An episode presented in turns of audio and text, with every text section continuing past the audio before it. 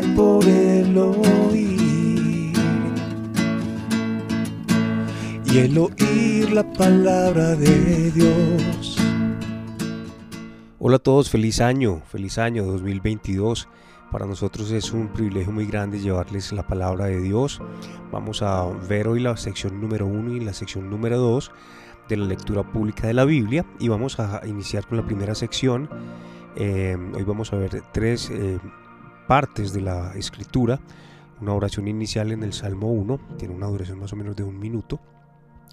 En el Antiguo Testamento vamos a escuchar el Génesis 1 eh, y 2, más o menos unos 12 minutos, y luego el Nuevo Testamento en Mateo capítulo 1, aproximadamente unos 4 minutos. Vamos a estudiar la palabra en 365 días del año. Así que hoy es un día especial porque ayer tuvimos eh, día festivo, no hicimos esta grabación, la estamos haciendo hoy 2 de enero y la idea es que usted pueda escuchar entonces el día de ayer y el día de hoy en este eh, especial. Muy bien, son 365 días del año que vamos a estar escuchando la palabra de manera que la abarquemos totalmente. Eh, vamos a comenzar con el Salmo número 1. En un panorama general nos habla este Salmo de la introducción con respecto al bien y al mal y nos pone ante nosotros la vida y la muerte, la bendición y la maldición, a fin de que tengamos el camino recto que lleva a la felicidad y evitemos el que de cierto conduce a la miseria y a la ruina. Nos muestra mm, tres aspectos fundamentales. La primera es la santidad y la dicha de la persona piadosa, entre el versículo 1 y el versículo 3. En un segundo lugar nos habla sobre la pecaminosidad y la miseria del malvado, del versículo 4 al versículo 5. Y también vemos en un tercer lugar el fundamento y la razón de ambos casos, en el versículo 6. Escuchemos el Salmo número 1 a continuación. El libro de Salmos, Salmo 1. Qué alegría para los que no siguen el consejo de malos, ni andan con pecadores, ni se juntan con burlones, sino que se deleitan en la ley del Señor, meditando en ella día y noche. Son como árboles plantados a la orilla de un río, que siempre dan fruto en su tiempo. Sus hojas nunca se marchitan y prosperan en todo lo que hacen. No sucede lo mismo con los malos. Son como paja inútil que esparce el viento serán condenados cuando llegue el juicio. Los pecadores no tendrán lugar entre los justos. Pues el Señor cuida el sendero de los justos, pero la senda de los malos lleva a la destrucción. Hermosísima la palabra del Señor en esta oración que hace eh, en el Salmo número 1. Ahora vamos al capítulo 1 y luego el capítulo 2 en el Antiguo Testamento, en Génesis. Aquí vemos entonces eh, un sencillo pero completo informe de la creación del mundo en respuesta a aquella antigua pregunta de dónde está mi Dios o mi Hacedor. Respecto a esto, los filósofos paganos dispararon miserablemente. Algunos afirmaron que la eternidad eh, de un mundo existe por sí mismo y otros atribuyeron su existencia al curso fortuito de los átomos. Así, el mundo no conoció a Dios mediante la sabiduría, como dice en 1 Corintios 1:21, pero se echó a cuestas un gran cúmulo de desgracias al perderlo de vista. La Sagrada Escritura, la divina revelación escrita, establece desde el comienzo este principio, que este mundo fue creado al par que el tiempo por un ser de sabiduría y de poder infinitos, el cual existía ya antes de todo el tiempo y antes de todos los mundos el primer versículo de la Biblia nos da el origen del universo, un conocimiento más seguro y mejor, más satisfactorio y útil que todos los volúmenes de estos filósofos.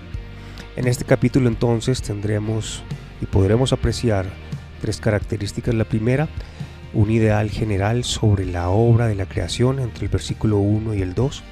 En segundo término tenemos la referencia detallada de la obra de los distintos días registradas como un diario de una manera clara y ordenada hasta el versículo 3 al 30 y en tercer lugar tenemos el resumen y la aprobación de toda la obra en el versículo 31. Escuchemos.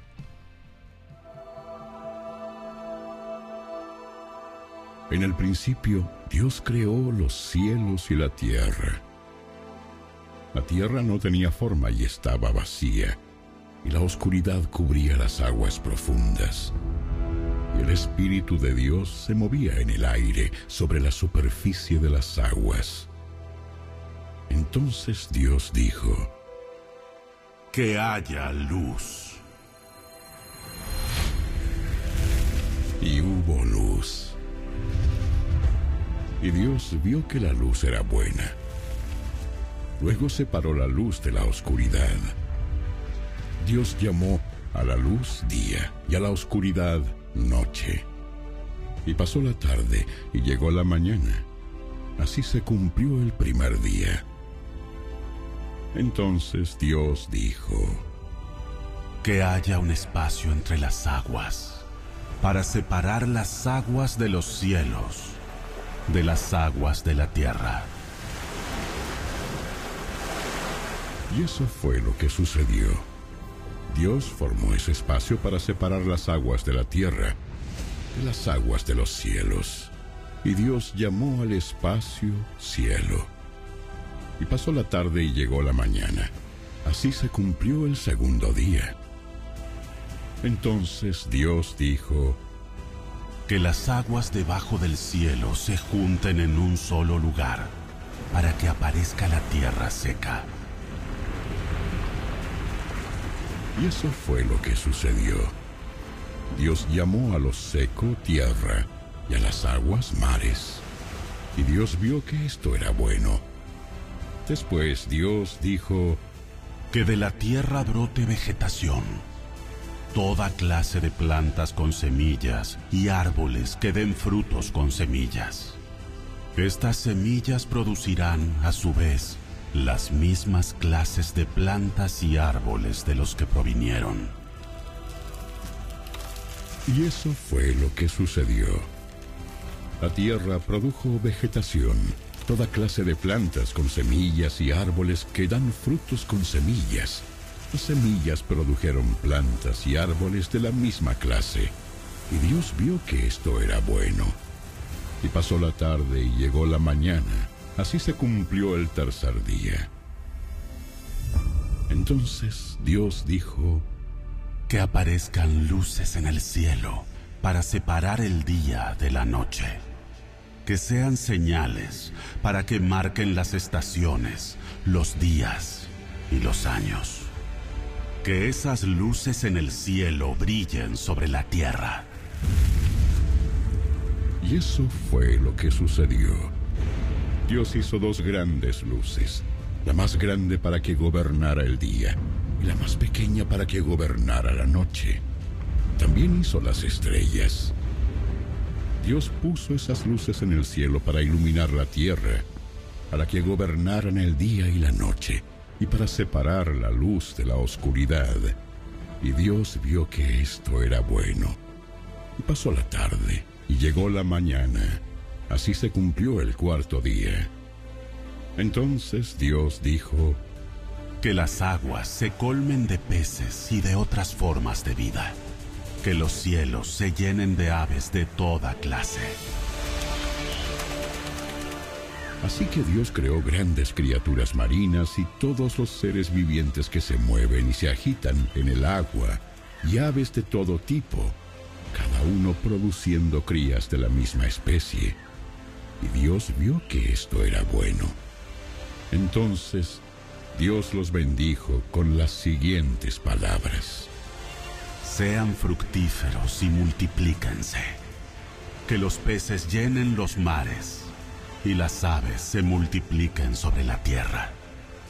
Y pasó la tarde y llegó la mañana. Así se cumplió el quinto día.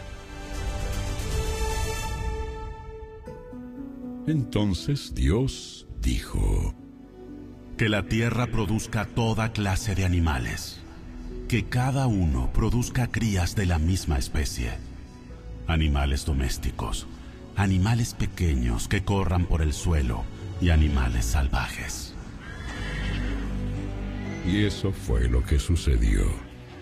Dios hizo toda clase de animales salvajes, animales domésticos y animales pequeños, cada uno con la capacidad de producir crías de la misma especie. Y Dios vio que esto era bueno.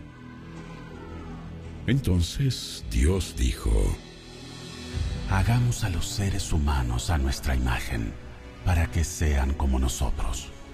Ellos reinarán sobre los peces del mar, las aves del cielo, los animales domésticos, todos los animales salvajes de la tierra y los animales pequeños que corren por el suelo. Así que Dios creó a los seres humanos a su propia imagen. A imagen de Dios los creó. Hombre y mujer los creó.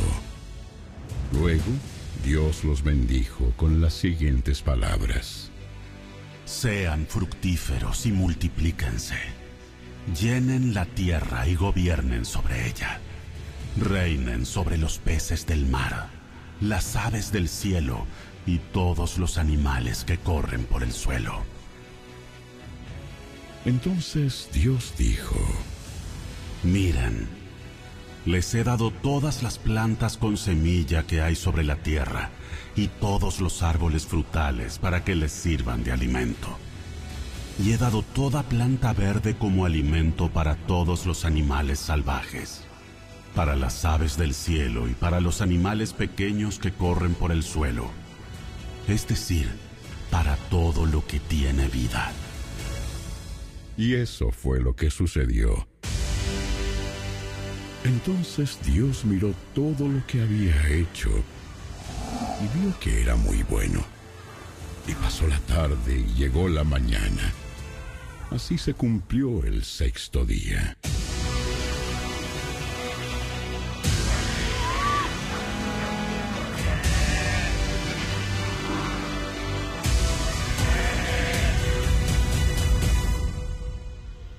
Bueno, espero que estés disfrutando de este audio tan hermoso del Génesis 1 y el Salmo 1.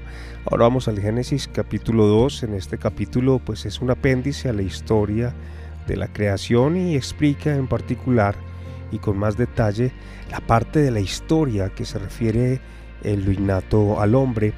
Tenemos en él entonces en primer lugar la institución y la santificación del día de reposo en los versículos 1 al 3. En segundo lugar tenemos un relato más detallado de la creación del hombre, del versículo 4 al 7. En tercer lugar tenemos la descripción del jardín del Edén y la colocación del hombre en el bajo de las obligaciones de la ley y de un pacto implícito en los versículos 8 al 17. En el cuarto lugar tenemos la creación de la mujer, su unión con el hombre y la institución del matrimonio del versículo 18 y sucesivos. Entonces vamos a escuchar el capítulo número 2 del Génesis. Eh, ponle mucha atención que es hermosísimo. Capítulo 2 Así quedó terminada la creación de los cielos y de la tierra, y de todo lo que hay en ellos. Cuando llegó el séptimo día, Dios ya había terminado su obra de creación y descansó de toda su labor. Dios bendijo el séptimo día y lo declaró santo, porque ese fue el día en que descansó de toda su obra de creación. Este es el relato de la creación de los cielos y la tierra. Cuando el Señor Dios hizo la tierra y los cielos, no crecían en ella plantas salvajes ni grano, porque el Señor Dios aún no había enviado lluvia para regar la tierra, ni había personas que la cultivaran. En cambio, del suelo brotaban manantiales que regaban toda la tierra. Luego, el Señor Dios formó al hombre del polvo de la tierra, sopló aliento de vida en la nariz del hombre y el hombre se convirtió en un ser viviente. Después el Señor Dios plantó un huerto en Edén, en el oriente, y allí puso al hombre que había formado. El Señor Dios hizo que crecieran del suelo toda clase de árboles, árboles hermosos y que daban frutos deliciosos. En medio del huerto puso el árbol de la vida y el árbol del conocimiento del bien y del mal. Un río salía de la tierra del Edén que regaba el huerto y después se dividía en cuatro ramales. El primero, llamado Pisón, rodeaba toda la tierra de Ávila, donde hay oro. El oro de esa tierra es excepcionalmente puro. También se encuentran allí resinas aromáticas y piedras de ónice. El segundo, llamado Gijón, rodeaba toda la tierra de Cus. El tercero, llamado Tigris, corría al oriente de la tierra de Asiria. El cuarto se llama Éufrates. El Señor Dios puso al hombre en el jardín de Edén para que se ocupara de él y lo custodiara. Pero el Señor Dios le advirtió. Puedes comer libremente del fruto de cualquier árbol del huerto, excepto del árbol del conocimiento del bien y del mal. Si comes de su fruto, sin duda morirás. Después el Señor Dios dijo, No es bueno que el hombre esté solo. Haré una ayuda ideal para él. Entonces el Señor Dios formó de la tierra todos los animales salvajes y todas las aves del cielo. Los puso frente al hombre para ver cómo los llamaría. Y el hombre escogió un nombre para cada uno de ellos puso nombre a todos los animales domésticos, a todas las aves del cielo y a todos los animales salvajes. Pero aún no había una ayuda ideal para él. Entonces el Señor Dios hizo que el hombre cayera en un profundo sueño. Mientras el hombre dormía, el Señor Dios le sacó una de sus costillas y cerró la abertura. Entonces el Señor Dios hizo de la costilla a una mujer y la presentó al hombre. ¡Al fin! Esta es hueso de mis huesos y carne de mi carne. Ella será llamada mujer porque fue tomada del hombre. Esto explica por qué el hombre deja a su padre y a su madre y se une a su esposa, y los dos se convierten en uno solo. Ahora bien, el hombre y su esposa estaban desnudos, pero no sentían vergüenza. Muy bien, vamos a leer la palabra de Dios en 365 días del año.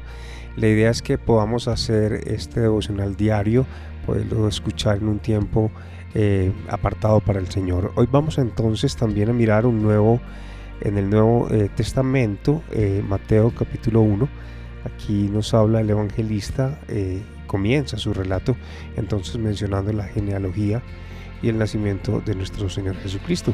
Te invito a escuchar entonces Mateo capítulo 1. Este es un registro de los antepasados de Jesús el Mesías, descendiente de David y de Abraham. Abraham fue el padre de Isaac, Isaac fue el padre de Jacob, Jacob fue el padre de Judá y de sus hermanos. Judá fue el padre de Fares y de Sera. La madre fue Tamar. Fares fue el padre de Esrón. Esrón fue el padre de Ram. Ram fue el padre de Aminadab. Aminadab fue el padre de Naasón. Naasón fue el padre de Salmón. Salmón fue el padre de Boz. Su madre fue Raab. Boz fue el padre de Obed. Su madre fue Ruth. Obed fue el padre de Isaí. Isaí fue el padre del rey David. David fue el padre de Salomón. Su madre fue Betsabé, la viuda de Urías. Salomón fue el padre de Roboam. Roboam fue el padre de Abías. Abías fue el padre de Asa. Asa fue el padre de Josafat. Josafat fue el padre de Joram. Joram fue el padre de Usías. Usías fue el padre de Jotam. Jotam fue el padre de Acaz. Acaz fue el padre de Ezequías. Ezequías fue el padre de Manasés. Manasés fue el padre de Amón. Amón fue el padre de Josías. Josías fue el padre de Joaquín y de sus hermanos, quienes nacieron en el tiempo del destierro a Babilonia. Luego del destierro a Babilonia, Joaquín fue el padre de Salatiel. Salatiel fue el padre de Zorobabel. Zorobabel fue el padre de Abiud. Abiud fue el padre de Eliakim. Eliakim fue el padre de Azor. Azor fue el padre de Sadoc. Sadoc fue el padre de Akim. Akim fue el padre de Eliud. Eliud fue el padre de Eleazar. Eleazar fue el padre de Matán. Matán fue el padre de Jacob. Jacob fue el padre de José, esposo de María. María dio a luz a Jesús, quien es llamado el Mesías. Todos los que aparecen en la lista abarcan 14 generaciones desde Abraham hasta David, 14 desde David hasta el destierro a Babilonia, y 14 desde el destierro a Babilonia hasta el Mesías. Este es el relato de cómo nació Jesús el Mesías.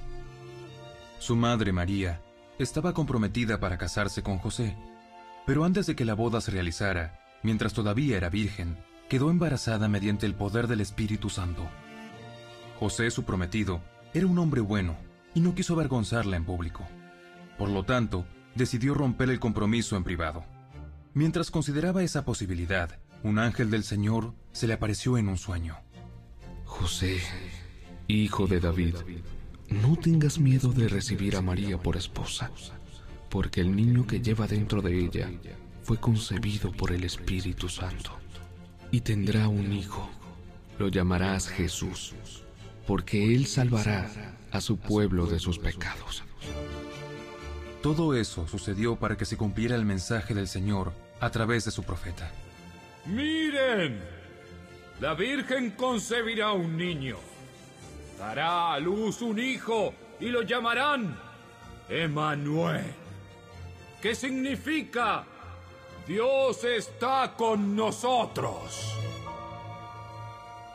Cuando José despertó, hizo como el ángel del Señor le había ordenado y recibió a María por esposa, pero no tuvo relaciones sexuales con ella hasta que nació su hijo.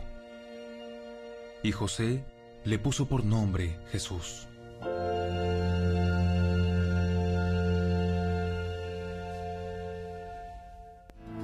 La fe viene por el oír. Y el oír la palabra de Dios.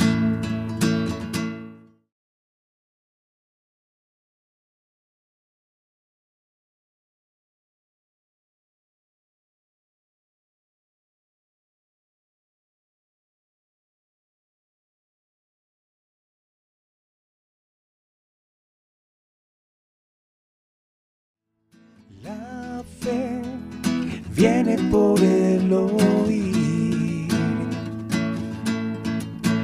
Y el oír la palabra de Dios. Espero que les haya gustado la primera sección que enviamos el día de ayer, el primero de enero. Hoy estamos entonces en la sección número 2 de la lectura pública de la Biblia. Es un plan de lectura de 365 días del año. Para el día de hoy tenemos una oración inicial en el Salmo 2, del 1 al 6. En el Antiguo Testamento tendremos entonces Génesis capítulo 3 y 4. Nuevo Testamento tenemos entonces a Mateo 2.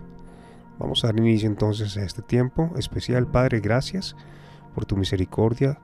Te pedimos que tu palabra llene nuestro corazón y lo sostenga y lo fortalezca. En el nombre de tu Hijo amado Jesucristo. Amén y amén.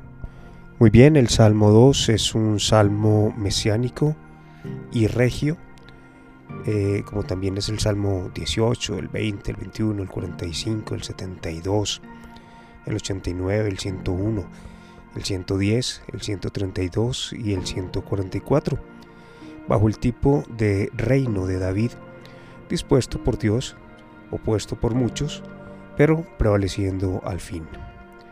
Se profetiza aquí entonces el reino del Mesías, el hijo de David, como vemos en Hechos capítulo 4, del 25 al 27, 13, 33 y en Hebreos 1.5.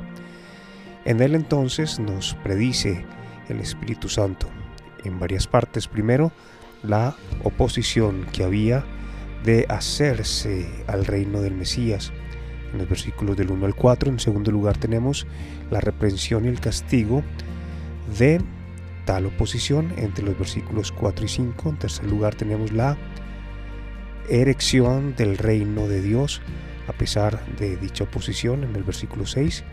En el cuarto punto encontramos entonces la confirmación y el establecimiento del reino no mesiánico, del reino mesiánico, perdón, en el versículo 7.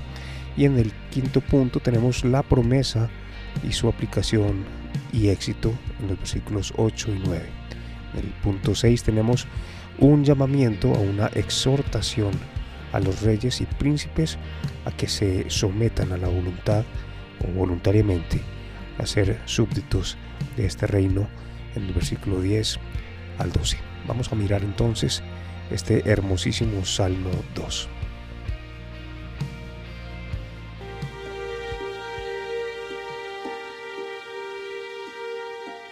¿Por qué están tan enojadas las naciones? ¿Por qué pierden el tiempo en planes inútiles? Los reyes de la tierra se preparan para la batalla. Los gobernantes conspiran juntos en contra del Señor y en contra de su ungido. Rompamos las cadenas, gritan, y liberémonos de ser esclavos de Dios. Pero el que gobierna en el cielo se ríe. El Señor se burla de ellos. Después los reprende con enojo. Los aterroriza con su intensa furia. Pues el Señor declara, He puesto a mi rey elegido en el trono de Jerusalén, en mi monte santo. Escuchamos el Salmo 2 del 1 al 6. Bueno, ahora vamos a ver en, en Génesis capítulo 3, aquí tenemos un relato del pecado y de la miseria los primeros padres, la ira de Dios contra ellos, la maldición de la tierra por causa de ellos, y al quebrantarse obviamente la armonía de la creación y ensuciarse la belleza. Todo esto muy malo.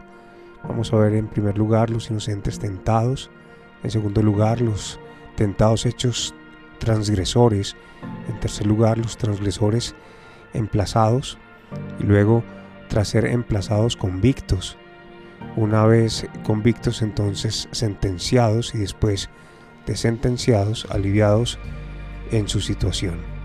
A pesar de este alivio, la sentencia es ejecutada en parte y así, mm, y si no fuese así entonces por las misericordias indicadas y dadas aquí sobre una redención que se ha de realizar eh, la prometida simiente. Ellos y toda la raza degenerada y la, eh, es culpable y habría quedado entonces abandonados a la eterna desesperación.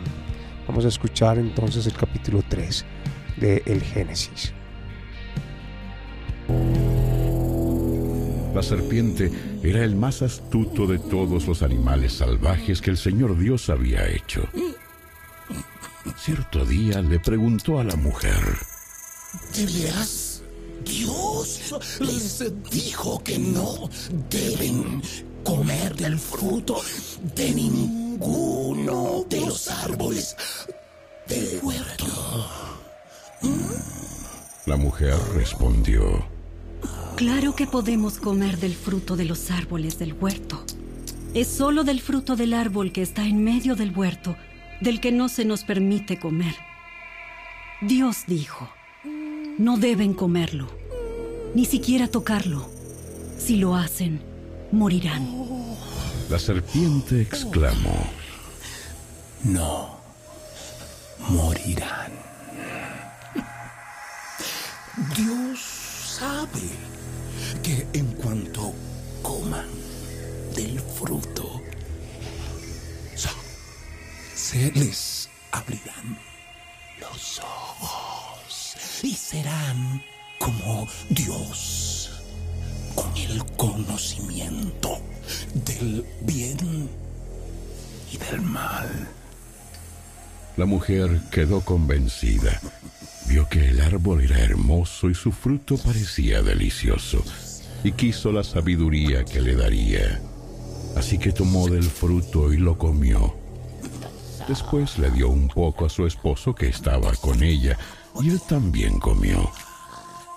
En ese momento se les abrieron los ojos y de pronto sintieron vergüenza por su desnudez.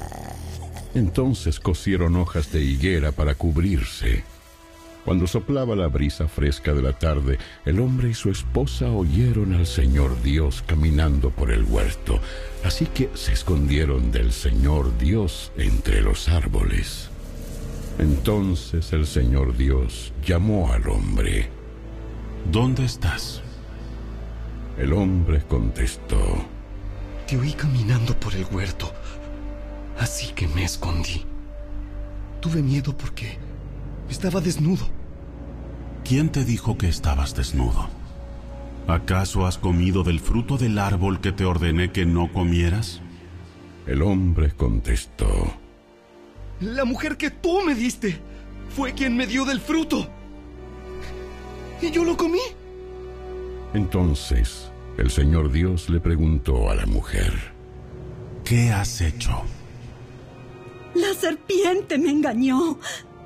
Por eso comí.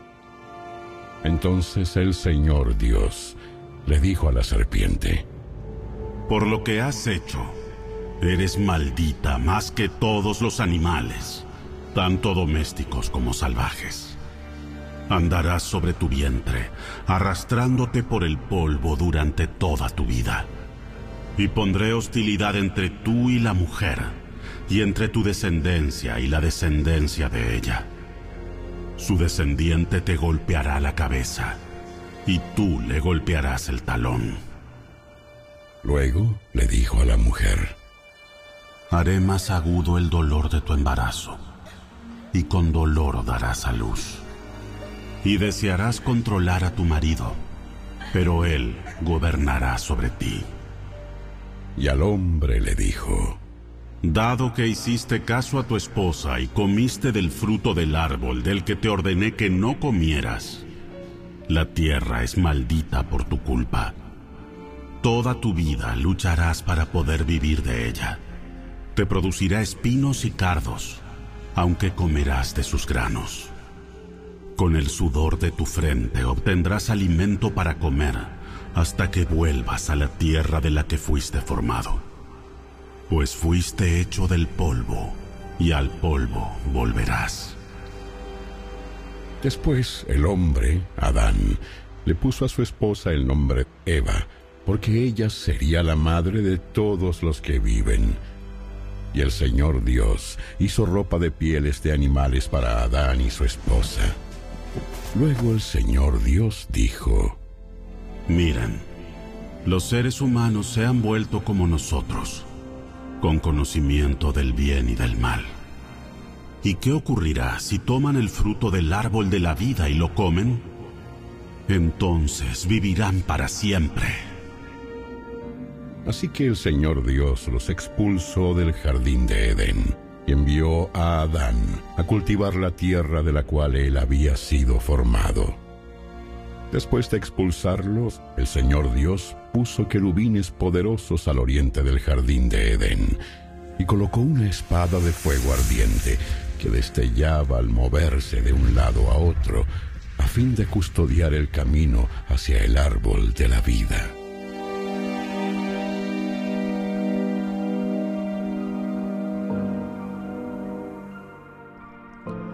Espero que estés disfrutando muchísimo de este, de este tiempo, en especial de la lectura pública de la Biblia. Estamos en 365 días del año, plan para la lectura de la palabra completa.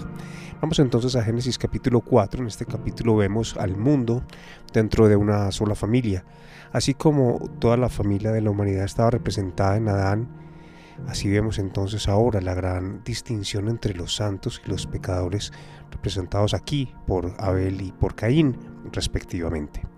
Y se nos da un temprano ejemplo de la enemistad que recientemente había sido entonces establecida entre la simiente de la mujer y la de la serpiente. Escuchemos el capítulo 4 de Génesis.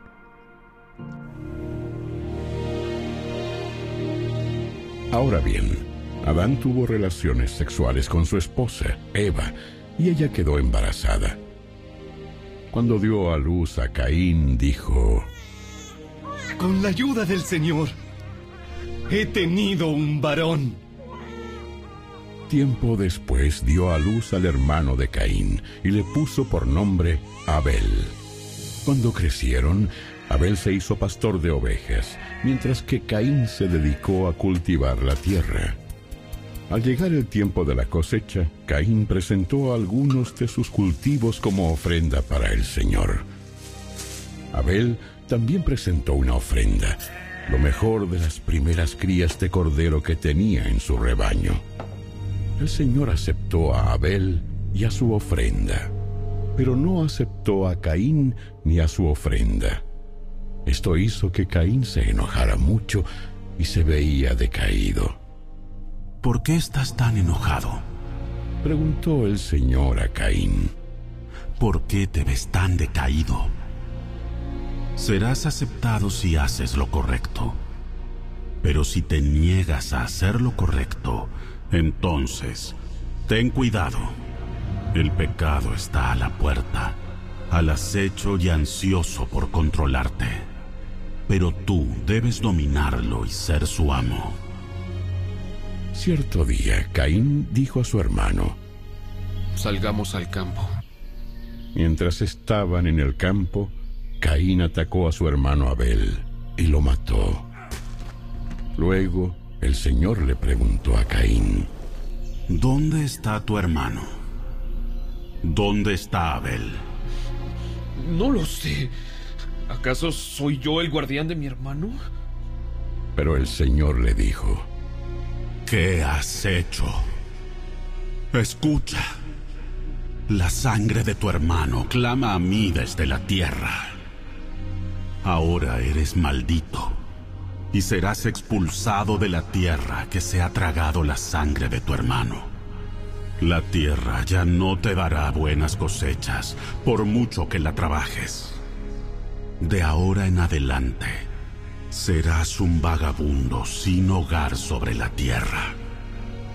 Caín respondió al Señor, Mi castigo es demasiado grande para soportarlo.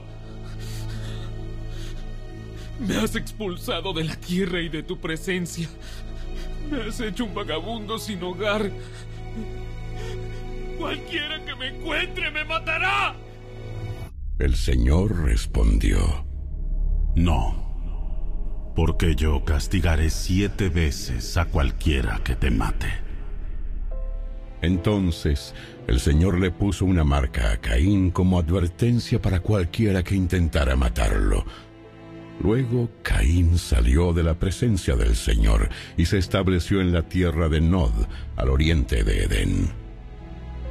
Caín tuvo relaciones sexuales con su esposa y ella quedó embarazada y dio a luz a Enoch. Luego Caín fundó una ciudad que llevaba el nombre de su hijo Enoch. Enoch tuvo un hijo llamado Irad. Irad fue el padre de Mehujael. Mehujael fue el padre de Metusael. Metusael fue el padre de Lamec. Lamec se casó con dos mujeres. La primera se llamaba Ada y la segunda Sila.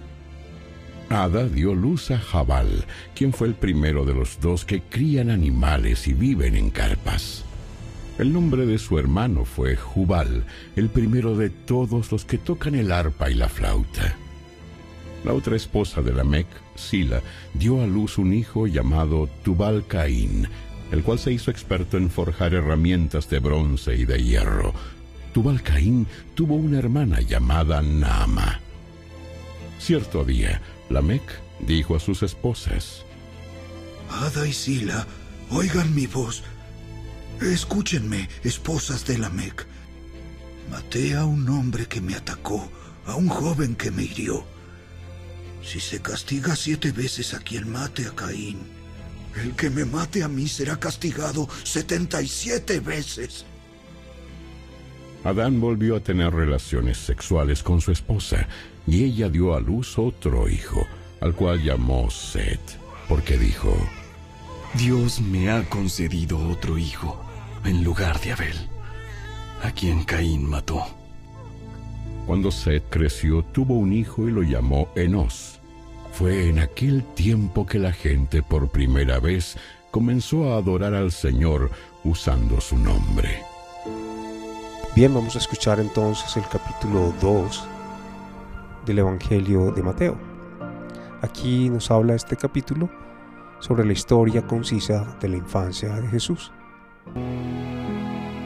Jesús nació en Belén de Judea durante el reinado de Herodes. Por ese tiempo, algunos sabios de países del oriente llegaron a Jerusalén y preguntaron,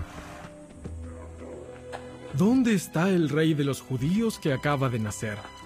Vimos su estrella mientras salía y hemos venido a adorarlo.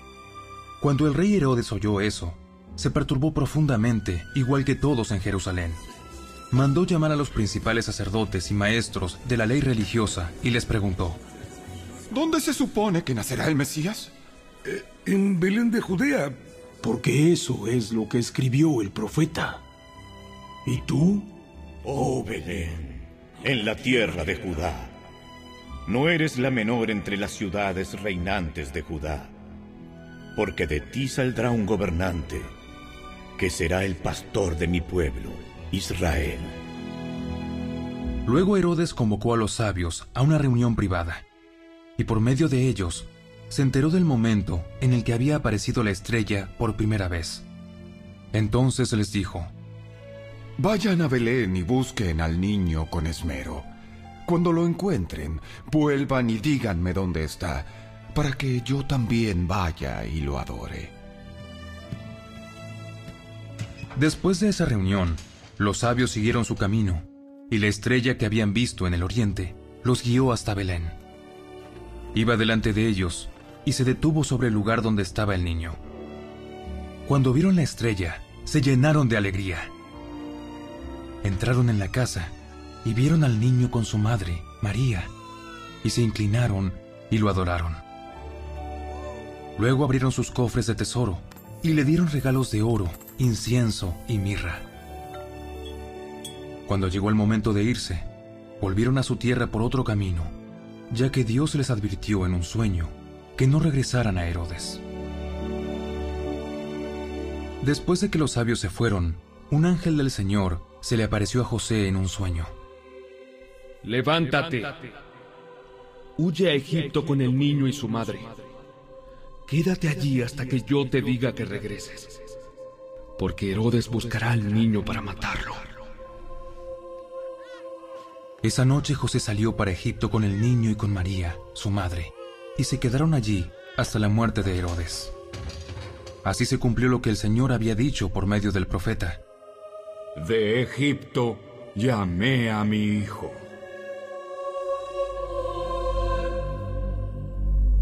Cuando Herodes se dio cuenta de que los sabios se habían burlado de él, se puso furioso.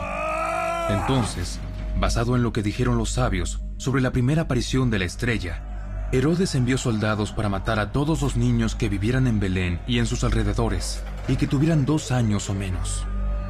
Esta acción brutal cumplió lo que Dios había anunciado por medio del profeta Jeremías. En Ramá se oyó una voz, llanto y gran lamento. Raquel llora por sus hijos, se niega a que la consuelen, porque están muertos. Cuando Herodes murió, un ángel del Señor se le apareció en un sueño a José en Egipto. Levántate. Lleva al niño y a su madre de regreso a la tierra de Israel, porque ya murieron los que trataban de matar al niño. Entonces José se levantó y regresó a la tierra de Israel con Jesús y su madre. Pero cuando se enteró de que el nuevo gobernante de Judea era Arquelao, hijo de Herodes, tuvo miedo de ir allí. Entonces, luego de ser advertido en un sueño, se fue a la región de Galilea. Después la familia fue a vivir a una ciudad llamada Nazaret, y así se cumplió lo que los profetas habían dicho. Lo llamarán Nazareno.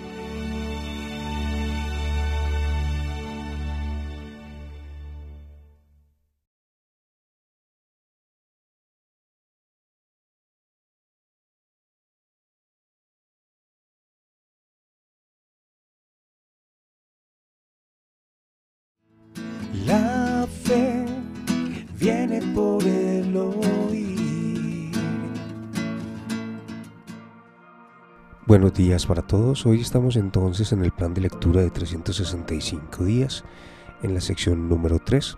En la oración inicial tendremos entonces Salmos 2, del versículo 7 al 12. En el Antiguo Testamento veremos entonces Génesis eh, capítulo 5 al 7.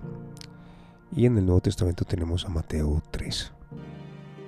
El rey proclama el decreto del Señor.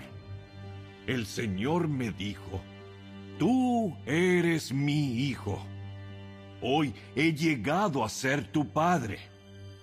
Tan solo pídelo y te daré como herencia las naciones, toda la tierra como posesión tuya. Las quebrarás con vara de hierro y las harás pedazos como si fueran ollas de barro. Ahora bien, ustedes, reyes, actúen con sabiduría. Quedan advertidos, ustedes gobernantes de la tierra Sirvan al Señor con temor reverente y alégrense con temblor.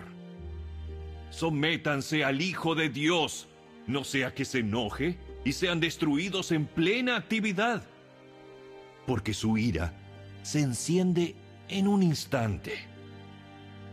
Pero qué alegría para todos los que se refugian en Él.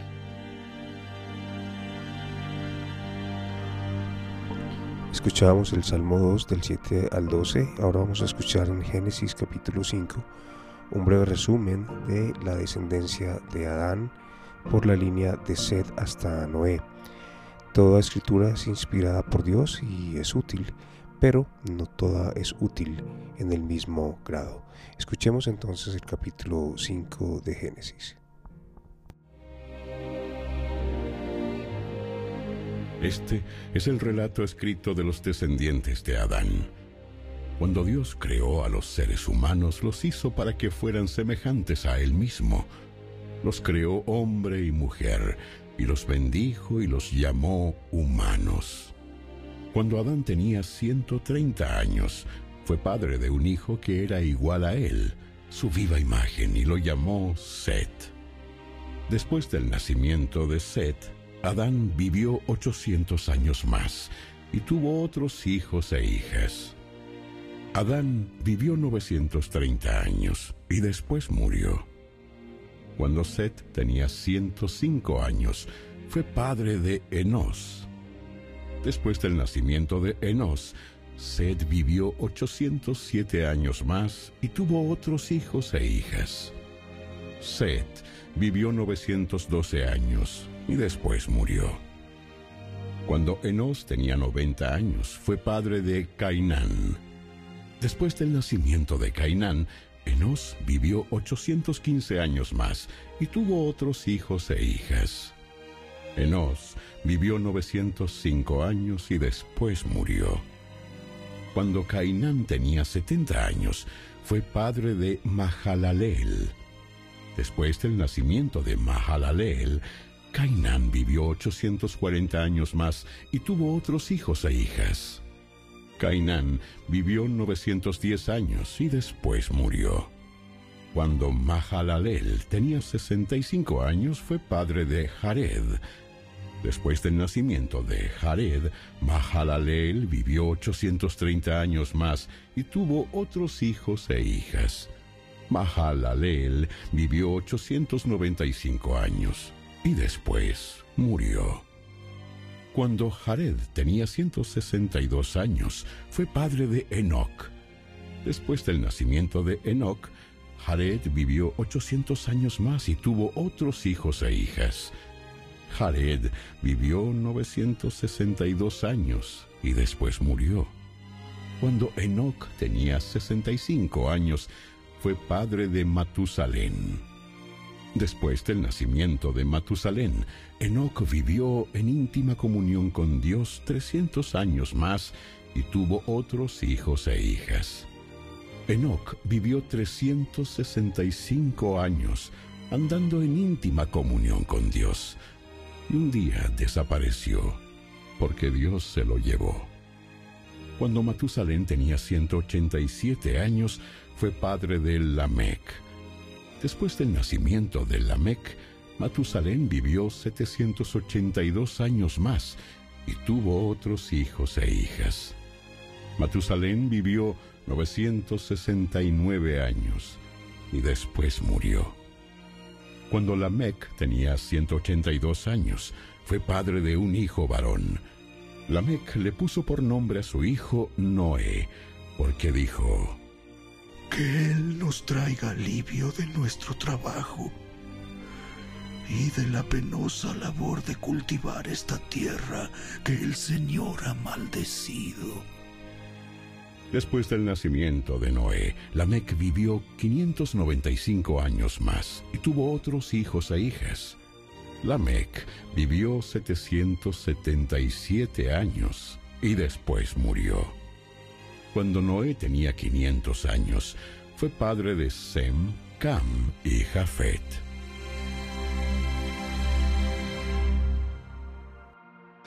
En el capítulo 6 lo más notable registrado acerca del mundo antiguo es el relato de su destrucción mediante un diluvio universal, del que se comienza entonces a informar a partir del capítulo anterior. Aquí vemos la corrupción general eh, de aquel malvado mundo, la justa ira de Dios por ello y su propósito de acabar con él, con la sola excepción de Noé y su familia ocho personas en total. Escuchemos entonces el capítulo 6.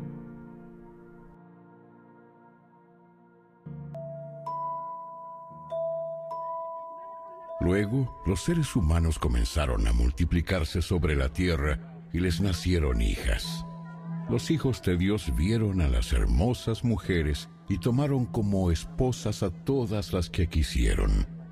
Entonces el Señor dijo, mi espíritu no tolerará a los humanos durante mucho tiempo, porque solo son carne mortal.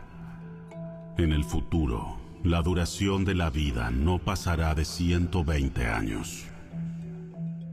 En esos días, y durante algún tiempo después, vivían en la tierra gigantes nefilitas, pues siempre que los hijos de Dios tenían relaciones sexuales con las mujeres, ellas daban a luz hijos que luego se convirtieron en los héroes y en los famosos guerreros de la antigüedad. El Señor vio la magnitud de la maldad humana en la tierra y que todo lo que la gente pensaba o imaginaba era siempre y totalmente malo. Entonces, el Señor lamentó haber creado al ser humano y haberlo puesto sobre la tierra. Se le partió el corazón entonces el Señor dijo, Borraré de la faz de la tierra a esta raza humana que he creado. Así es. Y destruiré a todo ser viviente, a todos los seres humanos, a los animales grandes, a los animales pequeños que corren por el suelo y aún a las aves del cielo. Lamento haberlos creado.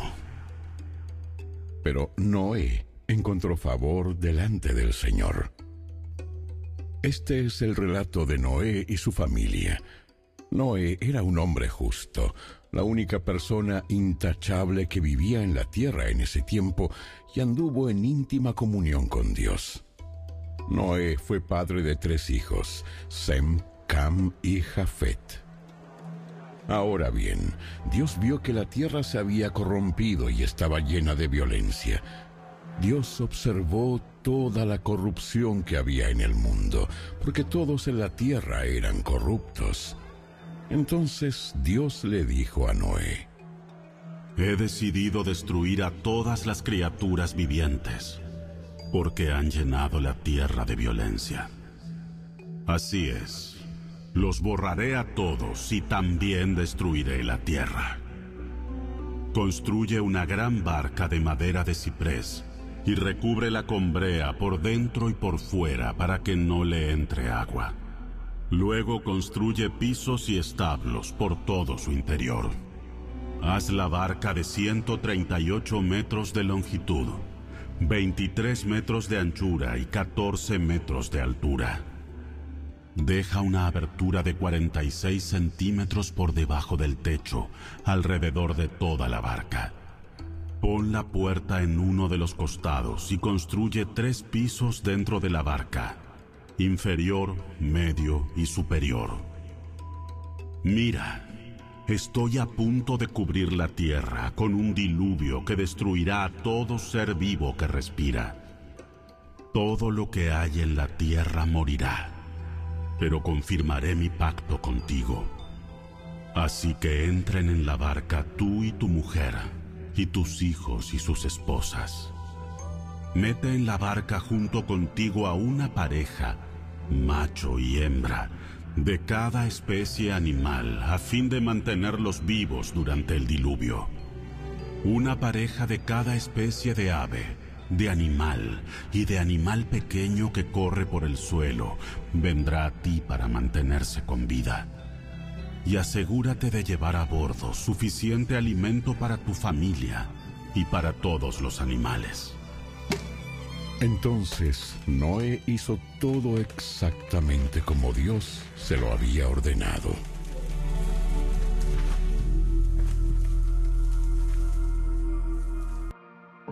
Entonces con el capítulo 7, en este capítulo tenemos la ejecución de lo dicho en el capítulo anterior, tanto en cuanto a la destrucción del mundo antiguo como a la salvación de Noé. Escuchemos a continuación el capítulo 7 de Génesis. Cuando todo estuvo preparado, el Señor le dijo a Noé, Entra en la barca con toda tu familia, porque puedo ver que entre todas las personas de la tierra, solo tú eres justo.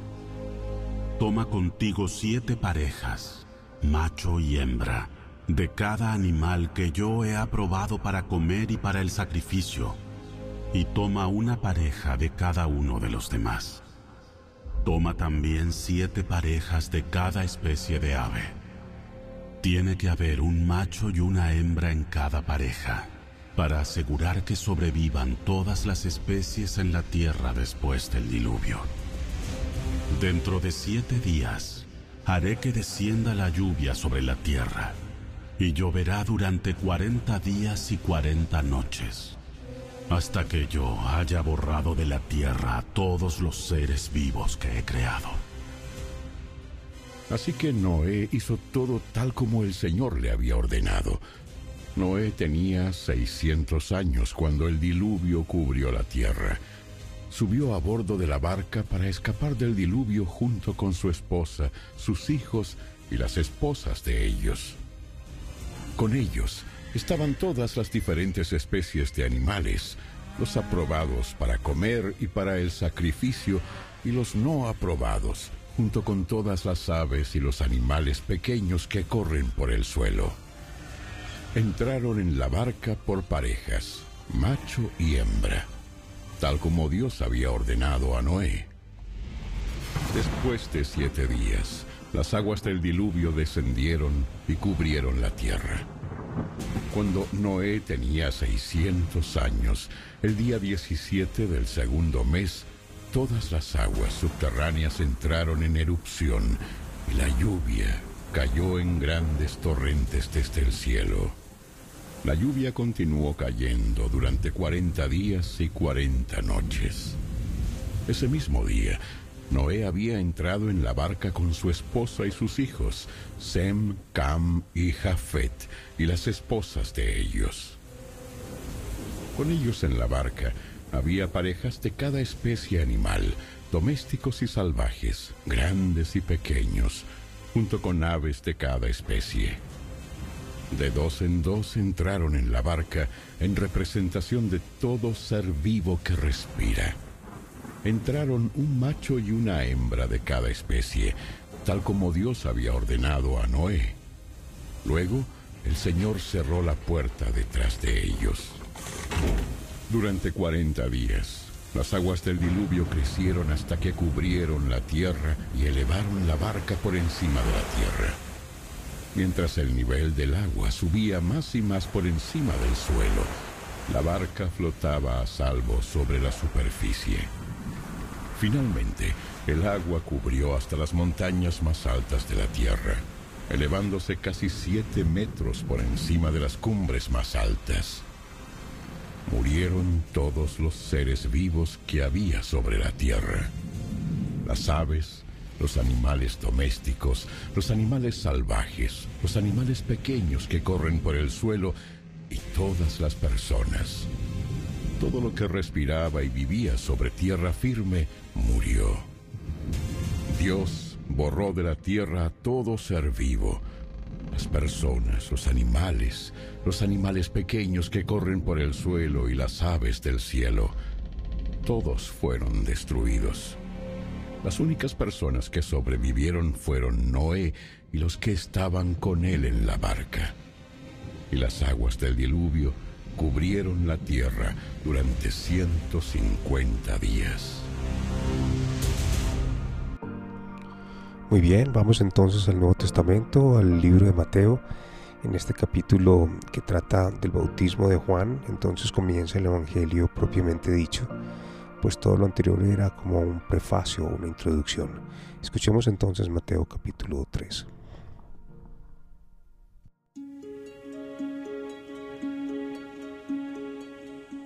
En esos días, Juan el Bautista llegó al desierto de Judea y comenzó a predicar. Su mensaje era el siguiente. Arrepiéntanse de sus pecados y vuelvan a Dios, porque el reino del cielo está cerca. El profeta Isaías se refería a Juan cuando dijo, Es una voz que clama en el desierto. Preparen el camino para la venida del Señor. Ábranle camino. Juan usaba ropa tejida con pelo rústico de camello y llevaba puesto un cinturón de cuero alrededor de la cintura. Se alimentaba con langostas y miel silvestre. Gente de Jerusalén, de toda Judea y de todo el valle del Jordán salía para ver y escuchar a Juan. Y cuando confesaban sus pecados, él las bautizaba en el río Jordán. Cuando Juan vio que muchos fariseos y saduceos venían a mirarlo bautizar, los enfrentó. ¡Camada de víboras! ¿Quién les advirtió que huyeran de la ira divina que se acerca? Demuestren con su forma de vivir que se han arrepentido de sus pecados y han vuelto a Dios. No se digan simplemente el uno al otro, estamos a salvo porque somos descendientes de Abraham. Eso no significa nada, porque les digo que Dios puede crear hijos de Abraham de estas piedras. Ahora mismo el hacha del juicio de Dios está lista para cortar las raíces de los árboles. Así es, todo árbol que no produzca buenos frutos será cortado y arrojado al fuego. Yo bautizo con agua a los que se arrepienten de sus pecados y vuelven a Dios.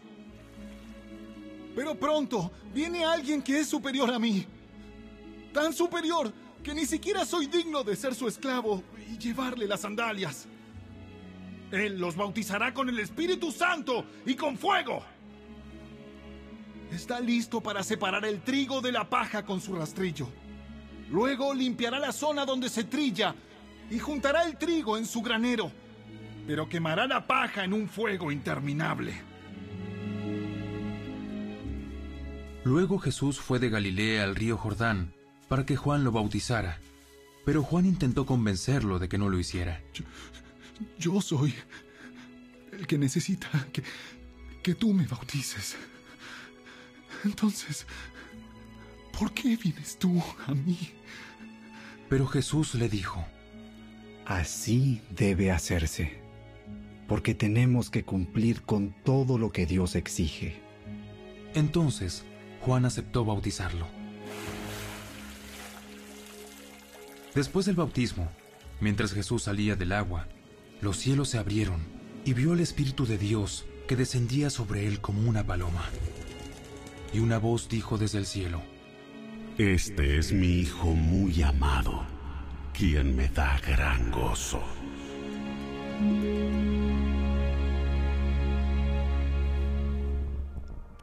Bueno, espero que te haya gustado muchísimo este tiempo. Eh, son como 20, 25 minutos aquí en la sección número 3 que acabamos de escuchar en el plan de lectura 365 días del año.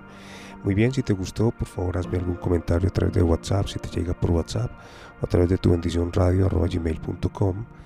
Eh, me puedes enviar un correo electrónico por allí. También estamos en tu bendición radio. Puedes encontrarnos por cualquier plataforma, podcasts, Spotify, Anchor, en fin, por la que tú desees, ahí estamos. Mm, Dios les bendiga, Dios les guarde, eh, que sigan disfrutando de un feliz día. La fe viene por el oír y el oír la palabra de Dios. Grande amor, no existe nada bajo el sol que se compare a ti, Señor. ¿Quién te puede comprender? Un saludo a todos, qué bueno estar nuevamente con ustedes aquí en el plan de lectura de 365 días del año con la palabra del Señor, la lectura pública bíblica. Es maravilloso los comentarios que me han dado, que nos han hecho. Y bueno, eso nos motiva a seguir adelante sabiendo que sí quieren escucharlo, que sí les gusta. Y bueno, para hoy tenemos la sección número 4 en la oración inicial. Tendremos el Salmo 3. Luego en el Antiguo Testamento estaremos en Génesis desde el capítulo 8 hasta el capítulo 10, serían más o menos unos 15 minutos. Y en el Nuevo Testamento tenemos entonces Mateo 4, otros 5 minutos más los comentarios. Así que mmm, disponte, pon tu corazón delante de Dios. Vamos a orar un minuto. Padre, gracias. Te damos por tu misericordia, por tu amor. Sabemos que solamente a través de la palabra es que podemos ser transformados y mudados al conocerte a ti, el único Dios verdadero, y a Jesucristo a quien tú has enviado. Te pedimos, Señor, que seas iluminando este tiempo nuestras vidas, nuestros corazones, nuestro entendimiento. Haznos sabios por la escritura y gracias Padre porque estamos delante de ti. En el nombre de tu Hijo amado Jesucristo y por el poder del Espíritu Santo para que nos guíes a toda verdad. Muy bien, entonces vamos a escuchar el Salmo número 3. Oh Señor, tengo tantos enemigos. Son muchos los que están en mi contra. Son tantos los que dicen, Dios no lo rescatará. Pero tú, oh Señor, eres un escudo que me rodea. Eres mi gloria, el que sostiene mi cabeza en alto. Clamé al Señor y Él me respondió desde su monte santo. Me acosté y dormí, pero me desperté a salvo porque el Señor me cuidaba. No tengo miedo a los diez mil enemigos que me rodean por todas partes. Levántate, oh Señor, rescátame, Dios mío, abofetea a todos mis enemigos, destroza los dientes de los malvados. La victoria proviene de ti, oh Señor. Bendice a tu pueblo. Muy bien, en el capítulo anterior de Génesis 7 eh, eh, vemos que el mundo está en ruinas, vemos que todo está mal, pero aquí en el capítulo 8 ahora la escena cambia un poco y aquellas nubes que eran tan negras muestran ahora su lado luminoso. ¿Por qué? Aunque Dios contiende por largo tiempo, no contiende para siempre, ni es eterna su ira. Cuando la tierra se haya entonces secado, el hombre volverá a habitarla y Noé entonces ofrecerá a Dios un sacrificio de alabanza y de acciones de gracias. Y a su vez, Dios promete no negar al mundo de nuevo. Así, a la larga entonces, la misericordia triunfa sobre el juicio. Vamos a escuchar entonces a continuación Génesis capítulo 8.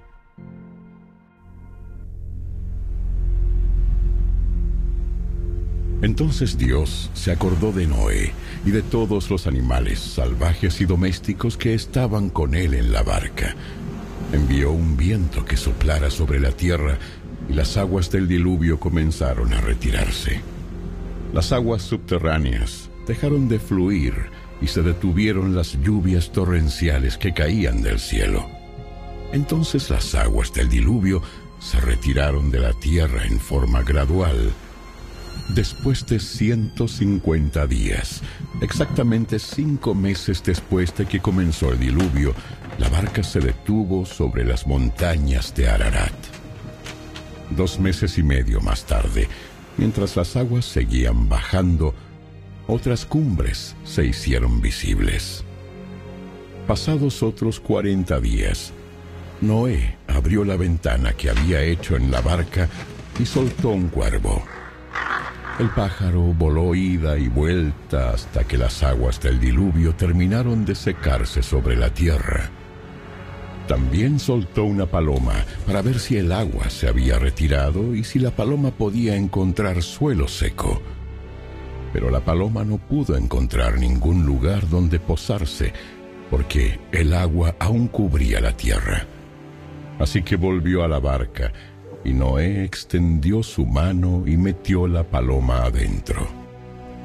Después de esperar otros siete días, Noé volvió a soltar la paloma. Esta vez la paloma regresó a él por la tarde con una hoja de olivo fresca en su pico. Entonces, Noé supo que las aguas del diluvio se habían retirado casi por completo. Esperó otros siete días y volvió a soltar la paloma. Esta vez el ave no regresó. Ahora, Noé tenía 601 años de edad. El primer día del nuevo año, diez meses y medio después del comienzo del diluvio, las aguas del diluvio se habían secado de la tierra casi por completo. Noé levantó la cubierta de la barca y vio que la superficie de la tierra se estaba secando. Pasaron otros dos meses y por fin la tierra quedó seca. Entonces Dios le dijo a Noé, Todos ustedes, tú y tu esposa, y tus hijos y sus esposas, salgan de la barca. Suelta a todos los animales, las aves, los animales y los animales pequeños que corren por el suelo para que puedan ser fructíferos y se multipliquen por toda la tierra. Entonces Noé, su esposa, sus hijos y las esposas de sus hijos salieron de la barca. Y todos los animales, grandes y pequeños, y las aves salieron de la barca, pareja por pareja. Luego Noé construyó un altar al Señor y allí sacrificó como ofrendas quemadas los animales y las aves que habían sido aprobados para ese propósito. Al Señor le agradó el aroma del sacrificio y se dijo a sí mismo, Nunca más volveré a maldecir la tierra por causa de los seres humanos, aun cuando todo lo que ellos piensen o imaginen se incline al mal desde su niñez. Nunca más volveré a destruir a todos los seres vivos. Mientras la tierra permanezca, habrá cultivos y cosechas, frío y calor, verano e invierno, día y noche.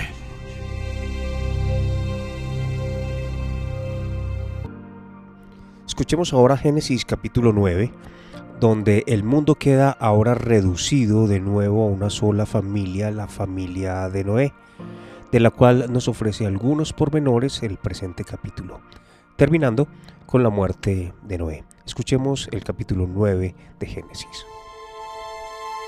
Después Dios bendijo a Noé y a sus hijos, y les dijo, Sean fructíferos y multiplíquense, llenen la tierra todos los animales de la tierra, todas las aves del cielo, todos los animales pequeños que corren por el suelo y todos los peces del mar tendrán temor y terror de ustedes. Yo los he puesto bajo su autoridad. Se los he dado a ustedes como alimento, como les he dado también los granos y las verduras. Pero nunca deben comer de ninguna carne con su vida, es decir, que aún tenga sangre. Yo exigiré la sangre de cualquiera que le quite la vida a otra persona. Si un animal salvaje mata a una persona, ese animal debe morir. Y cualquiera que asesine a otro ser humano debe morir. Si alguien quita una vida humana, la vida de esa persona también será quitada por manos humanas. Pues Dios hizo a los seres humanos a su propia imagen. Ahora sean fructíferos y multiplíquense y vuelvan a poblar la tierra. Entonces Dios les dijo a Noé y a sus hijos, Ahora mismo yo confirmo mi pacto con ustedes y con sus descendientes, y con todos los animales que estuvieron en la barca con ustedes, las aves, los animales domésticos y todos los animales salvajes, con toda criatura viviente sobre la tierra. Sí, yo confirmo mi pacto con ustedes. Nunca más las aguas de un diluvio matarán a todas las criaturas vivientes. Nunca más un diluvio destruirá la tierra. Luego Dios dijo, Les doy una señal de mi pacto con ustedes y con todas las criaturas vivientes para todas las generaciones futuras. He puesto mi arco iris en las nubes. Esa es la señal de mi pacto con ustedes y con toda la tierra. Cuando envíe nubes sobre la tierra, el arco iris aparecerá en las nubes. Y yo me acordaré de mi pacto con ustedes y con todas las criaturas vivientes.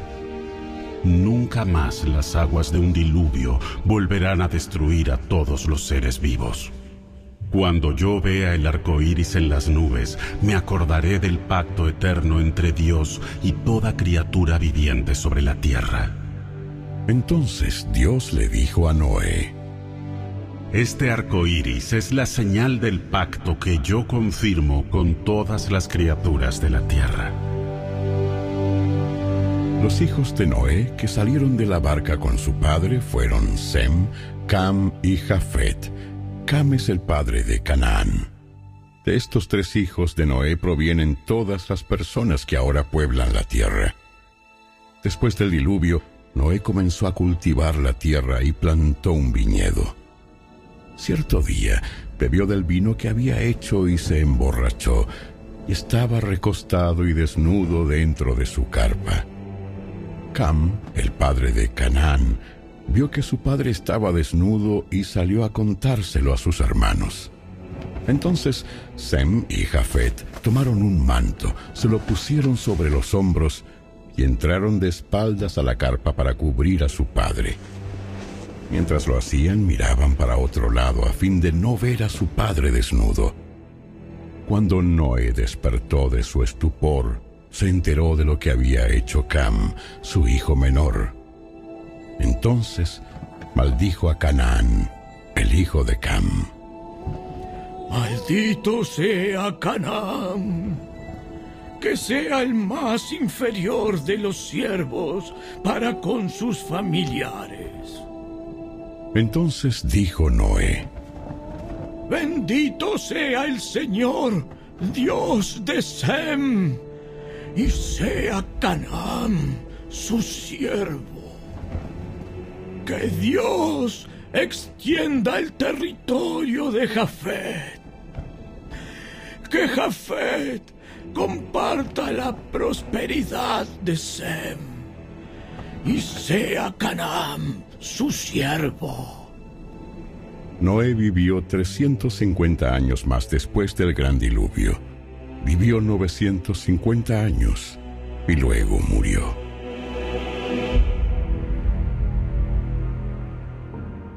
Muy bien, ahora entramos al capítulo 10. Allí vemos el surgimiento de las naciones de diferentes familias que se van formando a través de Sem, Can y Jafet.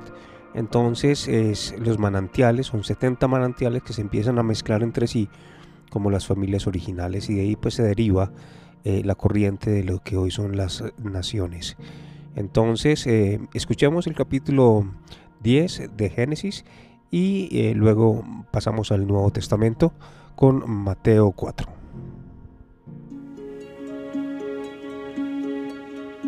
Este es el relato de las familias de Sem, Cam y Jafet, los tres hijos de Noé, a quienes les nacieron muchos hijos después del gran diluvio. Los descendientes de Jafet fueron Gomer, Magog, Madai, Javán, Tubal, Mesec y Tiras. Los descendientes de Gomer fueron Askenaz, Rifat y Togarma. Los descendientes de Javán fueron Elisa, Tarsis, Kitim y Rodanim. Los descendientes de ellos llegaron a ser los pueblos marineros que se dispersaron por diversas tierras, cada uno identificado por su propio idioma, clan e identidad nacional. Los descendientes de Cam fueron Cus, Misraim, Fut y Canaán. Los descendientes de Cus fueron Seba, Avila, Sapta, Rama y Sapteca. Los descendientes de Rama fueron Seba y Dedán. Cus también fue antepasado de Nimrod, el primer guerrero heroico de la tierra, ya que Nimrod fue el mejor cazador del mundo. Su nombre llegó a ser proverbial. La gente decía, Este hombre es como Nimrod. El mejor cazador del mundo. Él construyó su reino en la tierra de Babilonia, con las ciudades de Babel, Erech, Akkad y Calne. Desde allí extendió su territorio a Asiria y construyó las ciudades de Nínive, Rehoboth-ir, Cala y Resén, la gran ciudad situada entre Nínive y Cala. Misraim fue antepasado de los ludeos, los anameos, los leavitas, los naftujitas, los patruceos, los caslujitas y los caftoritas, de los cuales descendieron los filisteos. El hijo mayor de Canaán fue Sidón, antepasado de los sidonios. Canaán también fue antepasado de los hititas, los jebuseos, los amorreos, los jerjeseos, los hebeos, los araseos, los cineos, los arbadeos, los semareos y los amateos. Con el tiempo, los clanes cananeos se dispersaron y el territorio de Canaán se extendió desde Sidón en el norte hasta Gerar y Gaza en el sur y por el oriente tan lejos como Sodoma, Gomorra, Adma y Seboim cerca de Lasa. Ellos fueron los descendientes de Cam, identificados por clan, idioma, territorio e identidad nacional. También le nacieron hijos a Sem, el hermano mayor de Jafet. Sem fue antepasado de todos los descendientes de Eber. Los descendientes de Sem fueron Elam, Asur, Arfaxad, Lud y Aram. Los descendientes de Aram fueron Uz, Ul, Geter y Mas. Arfaxad fue el padre de Sala y Sala fue el padre de Eber. Eber tuvo dos hijos. El primero se llamó Peleg, que significa división, porque durante su vida los habitantes del mundo estaban divididos en diferentes grupos según su idioma. Su hermano se llamó Joctán. Joctán fue el antepasado de Almodad, Selef, Asarmabet, Gera, Adoram, Usal, Dikla, Obal, Abimael, Seba, Ofir, Avila y Jobab. Todos ellos fueron descendientes de Joctán. El territorio que ocupaban se extendía desde Mesa hasta Sefar, en las montañas orientales. Ellos fueron los descendientes de Sem, identificados por clan, idioma, territorio e identidad nacional. Esos son los clanes que descendieron de los hijos de Noé, ordenados por nación de acuerdo con la línea de descendencia correspondiente. Todas las naciones de la tierra descendieron de esos clanes después del gran diluvio.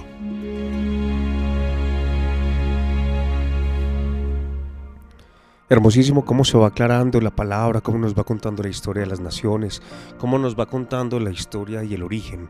Ahora pasemos al Nuevo Testamento, estamos en Mateo capítulo 4.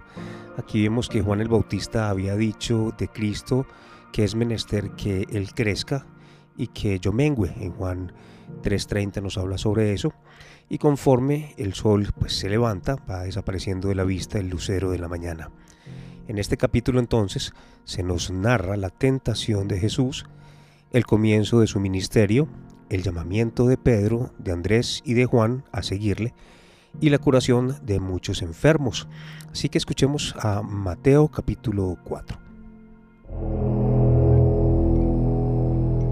Luego el Espíritu llevó a Jesús al desierto para que allí lo tentara el diablo. Durante cuarenta días y cuarenta noches ayunó y después tuvo mucha hambre. En ese tiempo, el diablo se le acercó y le dijo, Si eres el Hijo de Dios. Di a estas piedras que se conviertan en pan. Jesús le dijo, No. Las escrituras dicen, la gente no vive solo de pan, sino de cada palabra que sale de la boca de Dios. Después el diablo lo llevó a la santa ciudad, Jerusalén, al punto más alto del templo, y dijo, Si eres el Hijo de Dios, tírate.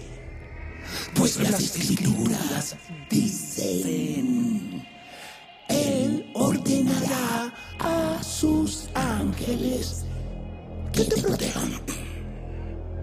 Mm, mm, Y te sostendrán con sus manos para que ni siquiera te lastimes el pie con una piedra. Las escrituras también dicen, no pondrás a prueba al Señor tu Dios. Luego el diablo lo llevó a la cima de una montaña muy alta y le mostró todos los reinos del mundo y la gloria que hay en ellos. Te daré todo esto si te arrodillas y me adoras. Vete de aquí, Satanás, porque las escrituras dicen, adora al Señor tu Dios y sírvele únicamente a Él. Entonces el diablo se fue y llegaron ángeles a cuidar a Jesús. Cuando Jesús oyó que habían arrestado a Juan, salió de Judea y regresó a Galilea. Primero fue a Nazaret, luego salió de allí y siguió hasta Capernaum, junto al mar de Galilea, en la región de Zabulón y Neftalí. Así se cumplió lo que Dios dijo por medio del profeta Isaías. En la tierra de Zabulón y Neftalí, junto al mar, más allá del río Jordán, en Galilea, donde viven tantos gentiles, la gente que estaba en la oscuridad ha visto una gran luz. Y para aquellos que vivían en la tierra donde la muerte arroja su sombra, ha brillado una luz. A partir de entonces, Jesús comenzó a predicar.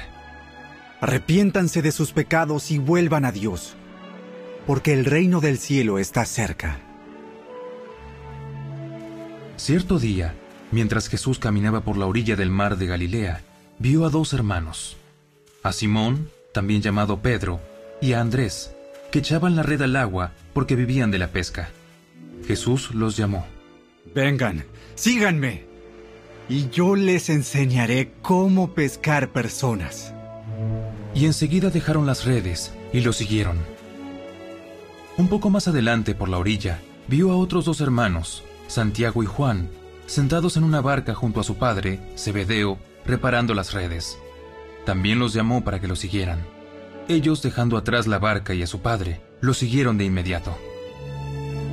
Jesús viajó por toda la región de Galilea, enseñando en las sinagogas, anunciando la buena noticia del reino y sanando a la gente de toda clase de enfermedades y dolencias.